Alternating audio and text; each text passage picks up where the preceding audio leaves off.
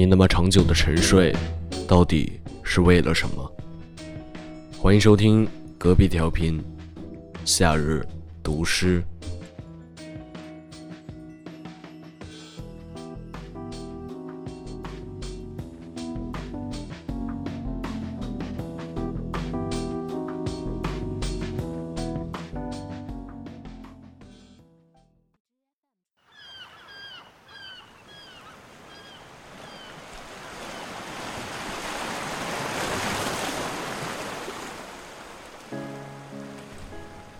面朝大海，春暖花开。从明天起，做一个幸福的人。喂马，劈柴，周游世界。从明天起，关心粮食和蔬菜。我有一所房子，面朝大海，春暖花开。从今天起，和每一个亲人通信，告诉他们我的幸福。那幸福的闪电告诉我的，我将告诉每一个人。给每一条河、每一座山取一个温暖的名字。陌生人，我也为你祝福。愿你有一个灿烂的前程。愿你的情人终成眷属。愿你在尘世获得幸福。我只愿面朝大海，春暖花开。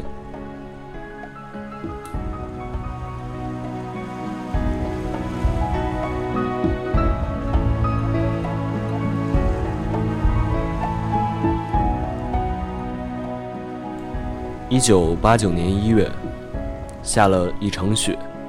孩子在雪中收到初恋女友的来信，信中告诉他正在办理出国手续，即将远赴重洋。孩子站在这片白茫茫的大地上，说：“大雪今日陪我而下。”此刻，他的理想已是千山鸟飞绝，他的爱已是。万径人踪灭，孩子的心空，无声无息地落满了雨。孩子就坐在这水上，写完这首《面朝大海，春暖花开》，诗里充满了祝福。全世界的雨都好像落到我身上，我只要你拥有一个好晴天。这是孩子最爱的女人。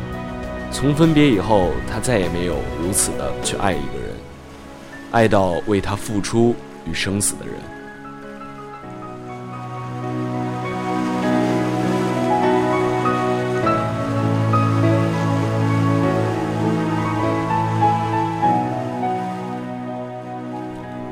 他们相识于诗歌朗诵活动里，这个政法大学黑手手的老师念了自己的一首诗。说，公元前我们太小，公元后我们又太老，然后他就跟爱情邂逅了。这一次相识让孩子后来说：“我相信有人正慢慢艰难地爱上我，别的人不会，除非是你。我俩一见钟情，在那高高的草原上。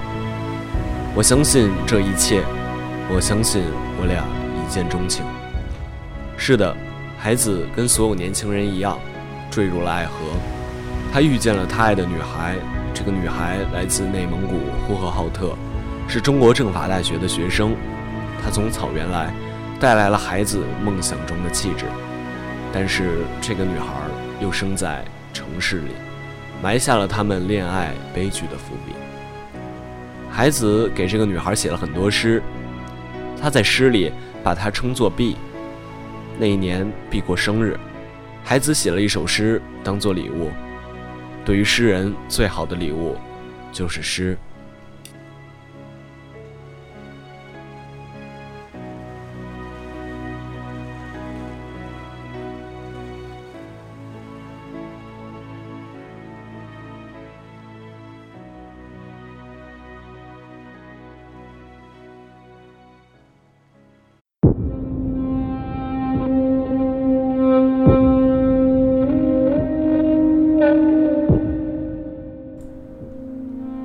给 B 的生日，天亮我梦见你的生日，好像羊羔滚向东方，那太阳升起的地方；黄昏，我梦见我的死亡，好像羊羔滚向西方，那太阳落下的地方。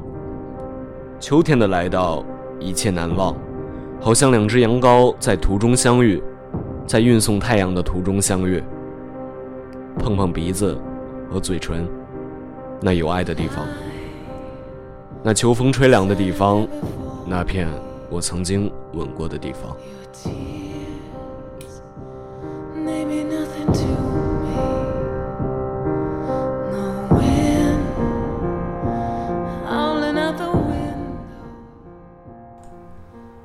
但写诗的时候，孩子与碧的爱情即将步入忧伤的尾章，甜蜜的序言终究抵不过现实的搓磨。所以，他这首以毕之名献的诗歌充满了感伤。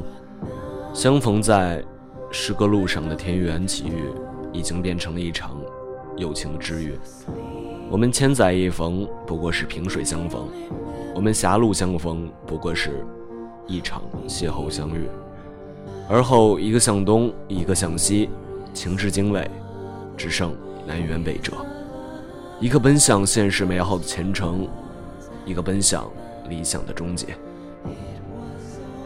回望，回望，我曾经吻过的地方有多美好，如今只剩一片秋凉。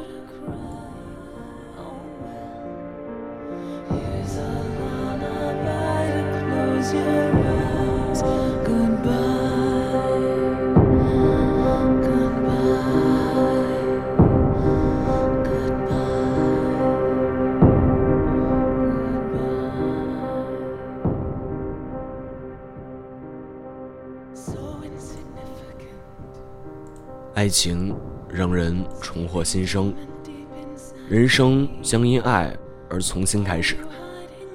此刻一切都充满人生若只如初见的美。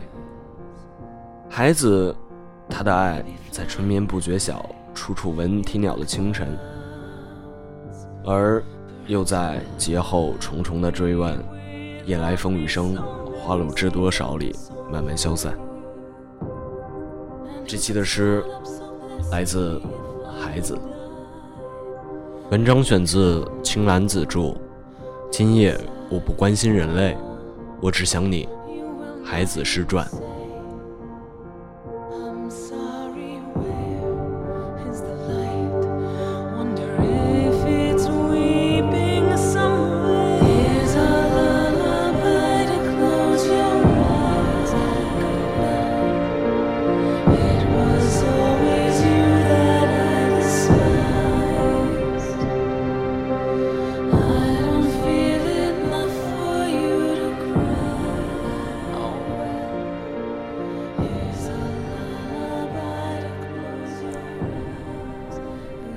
爱的主张，让我们从孩子那里得到了幸福的感怀。